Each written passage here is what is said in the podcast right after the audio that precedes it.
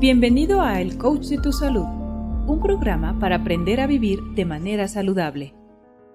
Hola, ¿qué tal? ¿Cómo están? Bienvenidos a su programa El Coach de tu Salud. Mi nombre es Víctor Hugo y el día de hoy conoceremos un poco más del sistema nervioso, uno de los sistemas más complejos e interesantes que tiene nuestro cuerpo. ¿Una vez te has puesto a pensar cómo funcionas tú realmente? ¿Quién controla tus sentidos? Sí, la vista, tu audición, el gusto, tu olfato y las sensaciones que te provocan al tacto.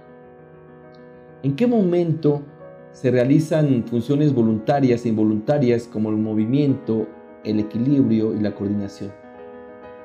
¿Quién controla las acciones de los otros sistemas corporales como el flujo de sangre y la presión arterial? Tu capacidad de pensar y razonar. ¿A quién se la debes? Pues efectivamente al sistema nervioso que te permite estar consciente, tener pensamientos, recuerdos y poder expresarte a través del lenguaje. Ahora bien, ¿cuáles son las enfermedades más frecuentes del sistema nervioso? Porque al conocer la importancia de sus funciones, Vale la pena saber las consecuencias de un maltrato a este elemental sistema de nuestro organismo. Cuando hablamos del sistema nervioso, pensamos de inmediato en el cerebro.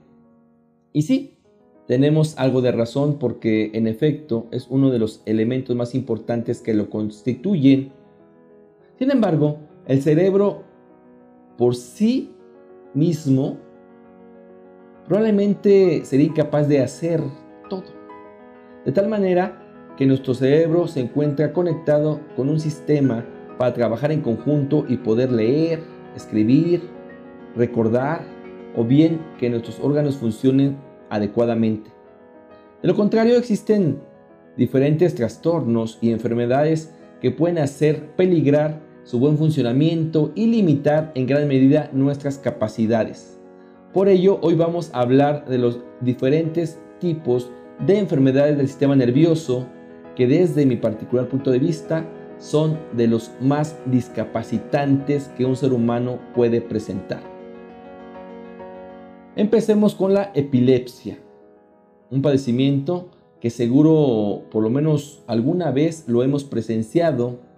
Hemos visto cómo alguien de pronto se desvanece sin poder controlar sus movimientos, quedándonos paralizados sin saber qué hacer.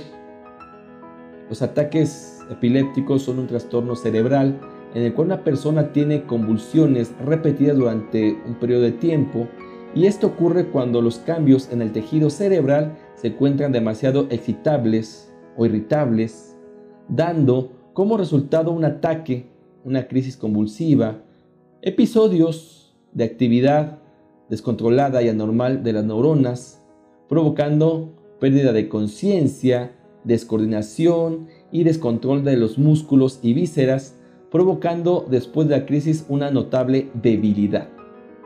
Una manera de atender este problema es con la administración de GABA, un neurotransmisor eficaz para este tipo de problemas. Además, además una sugerencia es practicar actividades de relajación como por ejemplo, como por ejemplo el yoga o el tai chi.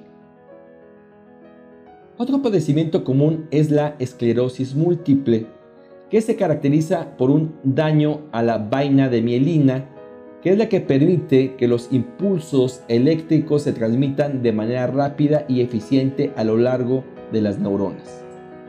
Si la mielina se daña, los impulsos se vuelven más lentos, lo cual puede causar enfermedades como esta.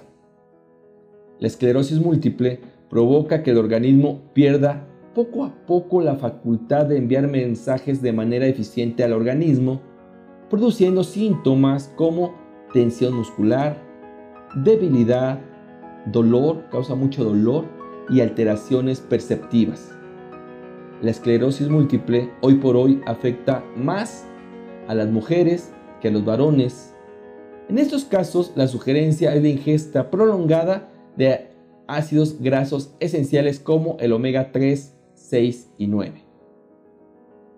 Continuamos con el Alzheimer, un padecimiento que cuando un familiar lo presenta puede llegar a ser muy triste e impactante.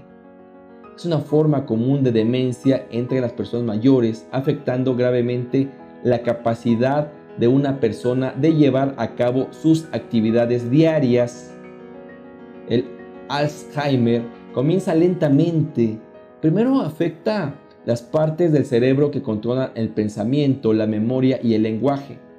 De hecho, pueden tener dificultades para recordar cosas que ocurrieron en forma reciente o no recuerdan los nombres de las personas que conocen. Los síntomas van empeorando con el paso del tiempo hasta tener dificultades para hablar, para leer o para escribir. Pueden olvidar cómo cepillarse los dientes o cómo peinarse el cabello. Pueden volverse ansiosos, a veces agresivos o deambular lejos de su casa hasta perderse.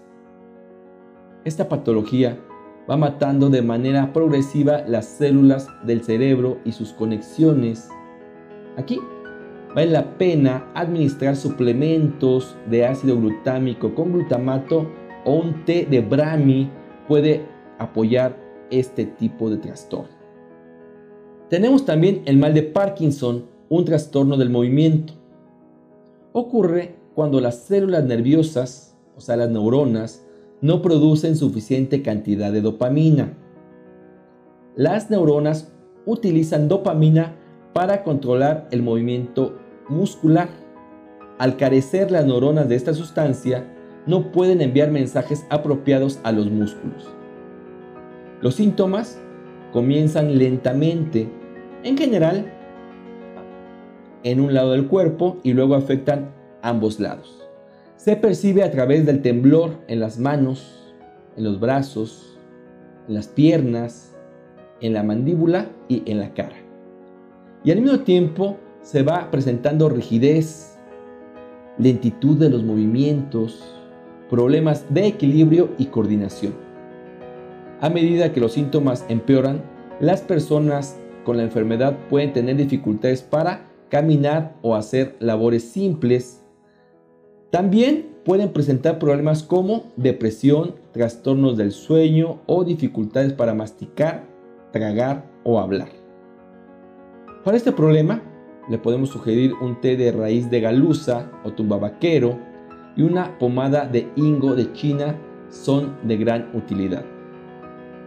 Finalmente, un padecimiento de esta índole desgasta mucho a los familiares cercanos porque los pacientes necesitan cuidados totales, llegando a ser muy estresante para las personas que se encargan de sus cuidados. Por eso siempre que tenemos oportunidad comentamos que el cuidado de nuestra propia salud debe ser, sí, debe ser el mejor regalo que podemos darnos. La verdad que padecer algún trastorno como estos es muy triste, ¿no lo crees? Quizás es momento para detenernos a pensar si es necesario llevar al límite nuestro cuerpo no esperes a enfermarte, es mejor provocar un cambio para así poder disfrutar de todo lo que la vida nos regala sin perdernos, sin perdernos nada a cambio. Muchas gracias por seguirnos en nuestras redes sociales, comparte, comparte y hagamos todos juntos un mundo más saludable. Me despido, mi nombre es Víctor Hugo y por favor cuide su cuerpo, cuide su salud, cuídese usted, nos vemos muy pronto. Hasta la próxima. Chao. Este podcast pertenece a un artículo que se encuentra en www.elcoachdetusalud.com, donde publicamos todas las semanas tips y consejos para el cuidado de tu salud. Muchas gracias por escuchar a El Coach de tu Salud.